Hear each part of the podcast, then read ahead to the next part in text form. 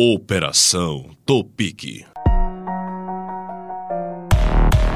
Na terceira etapa da Operação Topic em 2020, o alvo principal foi a deputada federal e então primeira-dama do Estado, Rejane Dias, do PT. A Polícia Federal realizou na época buscas na casa do governador do Piauí, Wellington Dias, e da primeira-dama, Rejane Dias, em Teresina. O gabinete da deputada em Brasília também foi um dos alvos da operação. A deputada federal foi titular da Secretaria de Educação do Estado, foco da investigação que motivou as buscas. O procurador da República, Carlos Wagner Barbosa Guimarães, do Ministério Público Federal, explica que no caso de Rejane Dias, por ela possuir foro privilegiado, as investigações em relação à sua suposta participação no esquema ficou a cargo do STF. Aí a investigação não, não está é, clara ainda, porque a investigação corre no Supremo Tribunal Federal, então foi o privilegiado dela. Nós não temos esse conhecimento ainda. Não, nós não, nós não apuramos nada porque a investigação está no Supremo Tribunal Federal. Quem vai autorizar a investigação, quem vai coordenar a investigação é o Supremo. Ainda na terceira fase da Operação Topic, ao todo foram cumpridos 12 mandados de busca e apreensão, que inclui a casa do irmão de Rejane Dias, Rogério Ribeiro, e a sede da Secretaria de Educação do Estado, a SEDUC. O governador Wellington Dias classificou na época a terceira fase da Operação Topic como um espetáculo. Porém, em entrevista coletiva à imprensa, a delegada Milena Calan, da Polícia Federal, afirmou que tanto a deputada como seu irmão teriam recebido vantagens indevidas em razão de contratos superfaturados para a prestação do serviço de transporte escolar e justificou as buscas realizadas pela Polícia Federal. A nossa intenção com estas buscas é ratificar a tese de corrupção que nós temos.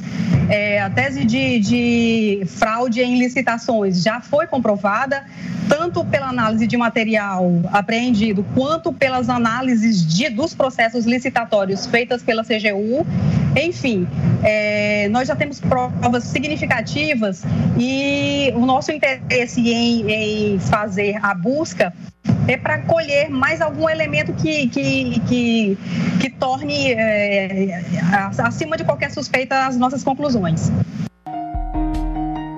Além de Rejane Dias, o também ex-secretário de Educação Helder Jacobina é apontado como sendo um dos favorecidos no esquema de fraudes de licitação de transporte escolar. O procurador da República, Carlos Wagner Barbosa Guimarães, do Ministério Público Federal, explica como os agentes públicos ligados à SEDUC eram beneficiados no esquema eram favorecidos com, com em forma de casa, houve uma doação de casa. Uma casa em Parnaíba, foi doado uma casa ao Soel do Jacobina, aqui em Teresina. Foram doar, eram, eram doados, ilicitamente, claro, tudo isso ilicitamente. Automóveis de luxo, automóveis, automóveis é, que eram comprados pela organização criminosa e eram colocados em nome de serviços públicos. A nossa equipe tentou contato com o ex-secretário de Educação Helder Jacobina, mas não obteve sucesso. Procurada por nossa equipe, a assessoria de comunicação da deputada Rejane Dias diz que a deputada, a despeito dos questionamentos feitos por este meio de comunicação sobre a Operação Topic, vem esclarecer que toda a sua vida pública está pautada na boa aplicação dos recursos públicos e no interesse da população. E sobre os fatos em específico, cabe esclarecer, diz ainda a nota, que todas as prestações de contas da deputada federal Rejane Dias foram objeto de análise e aprovação do Tribunal de Contas do Estado e também de outros órgãos de controle, tudo pautado na legalidade e interesse público. No que tange a informação de que haveria processo criminal, a assessoria diz ainda em nota que não há nenhuma